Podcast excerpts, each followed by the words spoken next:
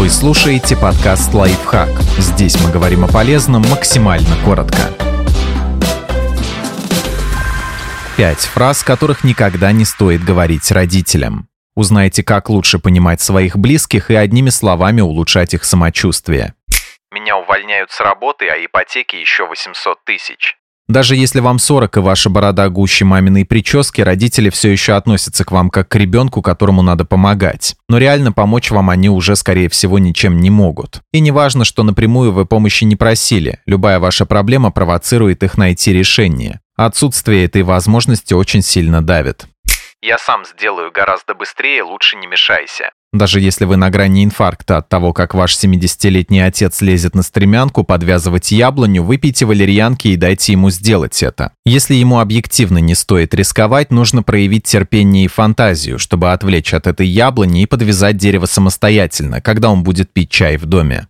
В смысле, когда ты умрешь, я должен? Не говори так больше. Человеку важно уметь говорить о своей смерти. Как, где, под какую музыку вас хоронить, что будет с кошкой и кому достанется квартира, все это должны решать вы сами за себя, а не переваливать ответственность на ближайших родственников. Если ваша мама хочет обсудить, какие цветы с ее плантацией какой соседке достанутся, настаивает на кремации и накопила деньги на фамильный склеп, выслушайте, не перебивая.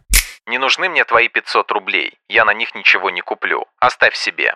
Это стоп-фраза из разряда тех, что больно ударяют родственников по самому важному для них – чувству нужности и силы. Вы видели цены на лекарства? Если помимо трат на них, квартплату и продукты у ваших родителей остается возможность всучить вам хотя бы 500 рублей, для них это победа. Если вы считаете, что по бюджету родных это сильный удар, возьмите деньги, скажите спасибо, а через день привезите им на эту сумму продуктов или закиньте ее родителям на телефон.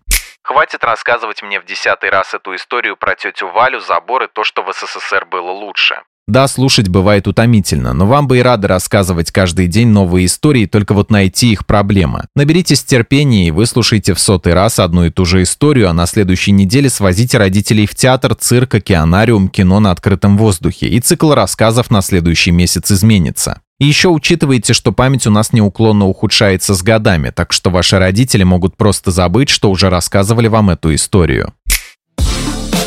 Подписывайтесь на подкаст «Лайфхак» на всех удобных платформах, ставьте ему лайки и звездочки, оставляйте комментарии. Услышимся!